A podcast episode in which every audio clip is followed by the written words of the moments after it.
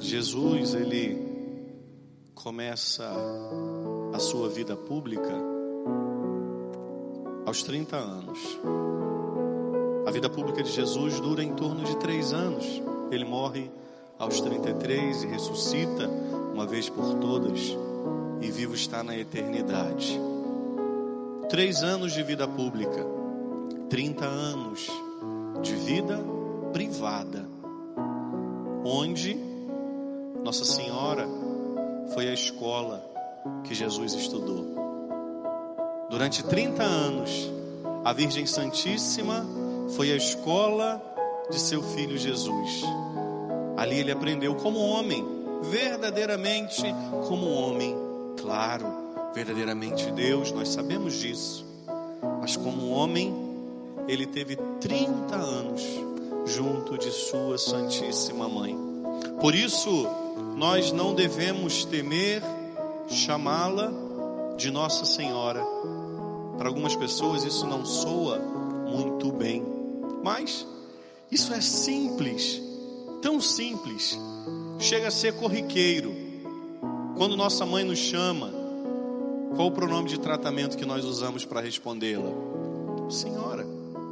E assim foi com Jesus, ao longo dos seus 30 anos de vida íntima, particular, podemos que dizer secreta, não porque ele quisesse, mas porque nós não temos relato na Sagrada Escritura depois dos seus 12 anos. A Virgem Maria foi a grande escola que o menino, homem Deus, estudou. E ali ele aprendeu. Ali ele pôde aprender com ela. E ela, como mãe amorosa, ensinou o seu Santíssimo Filho. Diz o ditado que atrás de um grande homem existe uma grande mulher. Esse ditado hoje em dia ele é um tanto quanto refutado, né? Por causa da dignidade da mulher, em que ela não deve estar por trás de nenhum homem. Mas ela, de forma singela, humilde, obediente, silenciosa, amorosa, em tudo esteve junto do seu filho. Desde o nascimento, cheio de dificuldade, onde eles não tinham onde pousar, precisou ela ter o seu Santíssimo Filho num estábulo. Depois de tê-lo tido, ela o coloca para repousar numa manjedoura. A manjedoura, que parece até mesmo um símbolo romântico, mas a manjedoura nada mais era do que um comedouro, um lugar de comida, onde os animais dali faziam a sua refeição. Ele, que é o pão da vida, é colocado num lugar de refeição. Desde do anúncio do anjo ao nascimento, a fuga para o Egito, o retorno, ela sempre esteve com seu filho. O início da vida pública, o sofrimento, a cruz, a dor, o flagelo, a humilhação, a morte, a Senhora das Dores, ou a mundialmente conhecida Pietá. Ela sempre esteve com o seu Santíssimo Filho. Por isso, depois da ressurreição do seu filho, ela experimenta na carne a dormição, a morte. Só que, se em vida ela sempre esteve com seu filho, em todos os momentos da vida dele, ela ali estava firme, forte, presente. Por que não no céu? Então ela é assunta, ela é elevada, é essa Virgem Santa menina simples, frágil, forte e poderosa, a mulher do Apocalipse, a mulher do Gênesis ao Apocalipse, aquela que pisa a cabeça da serpente, aquela que é coroada e tem nos pés, debaixo dos seus pés a lua.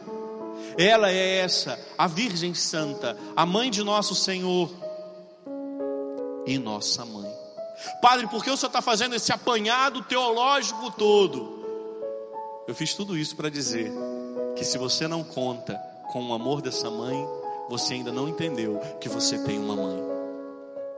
Se você não conta com a intercessão poderosa desta mãe, você ainda não entendeu de verdade que Jesus deu ela para você, pendurado no madeiro, antes pouco de morrer. Ele diz: Mulher, eis aí o teu filho. Filho, eis aí a tua mãe. Se você não conta com a intercessão poderosa da bem-aventurada, da Nossa Senhora, não tenha medo de dizer isso. Sim, ela é nossa e ela é Nossa Senhora. Se você não conta com essa intercessão, você ainda não entendeu que você tem uma mãe, uma mãe no céu, que é capaz de interceder por você, como ela intercedeu por esse casal nas bodas de Caná. Como ela intercedeu por este casal.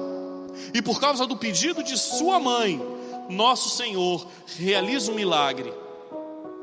E aí nós vemos na primeira leitura a rainha Esther, que chega próximo ao rei, e o rei, ao olhar para ela, diz: Pede-me o que quiseres, e se me pedisse ainda metade do meu reino, ela te seria concedida. Jesus agora é o rei, a Virgem Maria, essa é a rainha. A primeira leitura prefigura o reinado de nosso Senhor e prefigura a sua Santíssima Mãe, que no céu é coroada como rainha do céu e da terra. Que pedido de mãe um filho não atende? Que pedido de mãe um filho não escuta? Aproveita esse tempo, tempo de angústia, tempo de medo, tempo de isolamento, tempo que talvez você nunca tenha esperado viver. Agora é hora de dizer a ela, mãe querida, Senhora nossa, interceda por mim junto do seu Santíssimo Filho. Que pedido de mãe um filho não atende. Quanto mais sendo essa mãe santíssima, imaculada, quanto mais sendo essa mãe cheia de graça, separada, eleita por Deus desde toda a eternidade. Quanto mais sendo esse filho santíssimo, ressurreto, vencedor da morte. Conte com a intercessão da bem-aventurada. A sua realidade hoje talvez esteja muito diferente daquela que você esperou no início desse ano. Eu acredito que de todo mundo, Acredito que ninguém esperava viver essa experiência de pandemia, de quarentena, de isolamento, de angústia, de medo, de morte. Eu acredito que ninguém esperava. Agora é hora de contar com a intercessão da bem-aventurada. Agora é hora de dizer a ela, Virgem Santíssima, eu conto e espero com a Senhora. Virgem Santíssima, interceda por mim junto do seu Santíssimo Filho. Mãe querida, Senhora minha, interceda por mim junto do seu Filho.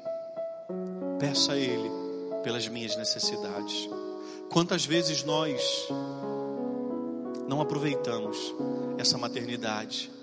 Quantas vezes nós não aproveitamos esse amor materno que a Virgem Santíssima deseja oferecer a cada um de nós. Quantas vezes por preconceitos, quantas vezes porque ouvimos coisas, não buscamos a verdade, essa é a grande verdade. Nos privamos de um amor cheio, cheio, cheio. Um amor completamente cheio de predileção por cada um de nós.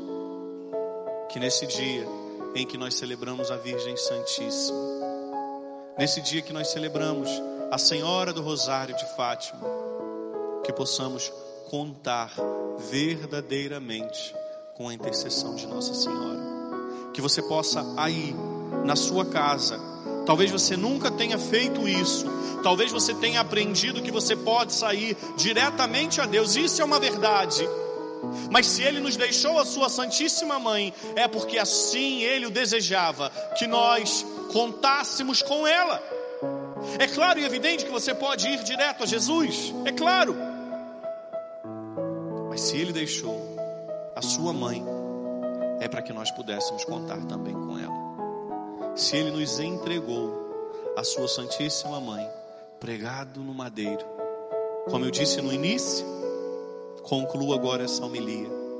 Diz a profecia de Isaías que no alto da cruz nem aparência humana mais ele tinha, toda a dignidade humana de Jesus tinha ido para o chão, só algo lhe restava, uma coisa ainda era dele, a sua mãe, e no alto da cruz, ele nola entrega a cada um de nós, filho, eis aí a sua mãe. Filha, eis aí a sua mãe. Que você possa, então, em nome de Jesus, aprender a contar com essa intercessão amorosa da bem-aventurada. Que você possa dizer a ela: interceda por mim, mãezinha querida, senhora minha. Apresente a ela as suas necessidades, entregue a ela as suas necessidades. Mas, Padre, como eu posso fazer isso no dia a dia, no normal? Apresente a ela. Tenha coragem, assim como você senta ou sentava com a sua mãe para conversar, tenha coragem de sentar e dizer: Virgem Santíssima, minha mãe, eu preciso da sua intercessão. Apresente as minhas necessidades ao seu filho Jesus. Leve até ele as minhas necessidades. Reze o terço. Aprenda a amar a Virgem Maria na reza do terço. De todas essas formas, nós podemos honrar a mãe de Jesus. A nossa casa, olha, está vazia. A igreja não pode ser aberta. Há um decreto civil. Mas como nós não honraríamos a mãe do Senhor? Sim, então, desde as primeiras horas desse dia, a nossa casa está em festa. Você aí, acompanhando pela internet, nós aqui, trabalhando, nos dedicando, para que você pudesse também amar a mãe de Jesus nesse dia. Não foi uma pandemia. Uma pandemia não conseguiu diminuir o nosso amor pela bem-aventurada. Um vírus não conseguiu diminuir o nosso amor por nossa mãezinha do céu você possa então aproveitar ainda esse dia, ainda não terminou, e honrá-la. Um filho honra a mãe, um filho honra o pai, obedecendo. O mandamento diz: honra teu pai e tua mãe. Isso serve também para o pai do céu e para a mãe do céu. O quarto mandamento não serve só para o nosso pai e para a nossa mãe, não. Isso serve também para o pai e para a nossa mãe do céu. Que possamos então honrar a bem-aventurada com o nosso amor. Que possamos honrar a bem-aventurada com o nosso carinho e com a nossa devoção. Que a Virgem de Fátima interceda por você, por mim, pela nossa casa que continua linda, pela nossa casa que continua viva, cheia, repleta de corações, não aqui nos bancos, mas em cada casa, em cada local em que essa transmissão está chegando, nós somos um, o nosso coração bate junto, nós não estamos separados, nós estamos unidos. E esse ano veio para confirmar a nossa união, nós somos mais fortes do que nós imaginávamos. Nós só nos achávamos grandes. Hoje eu descobri que ser grande é o menor dos nossos atributos. Nós somos fortes. A nossa casa é forte. A nossa casa é viva. A nossa casa é expectante. Nós esperamos a volta do Senhor. Nós esperamos a intercessão poderosa de Sua Santíssima Mãe. Ser grande é o menor dos nossos atributos. Porque nós somos fortes. Fortes porque nós temos uma padroeira, uma mãe que intercede por nós junto ao seu Filho e Senhor no céu. Por isso, nós vamos cantar mais uma vez essa canção e nós vamos dizer: Ó oh, minha alma, retorna a tua paz. E não há maior paz para um filho do que repousar nos braços da mãe. Essa é a verdade. Não há maior sentimento de, de confiança, de fortaleza e de segurança para um filho do que repousar, descansar nos braços de sua mãe. Talvez você esteja muito cansado. Talvez você esteja muito cansada. Esses dias, essa quarentena, as preocupações, os medos, o desemprego, talvez até a privação de algumas coisas, esteja ou tenha te cansado. Agora é hora de descansar todas as vossas preocupações no colo dessa mãe querida.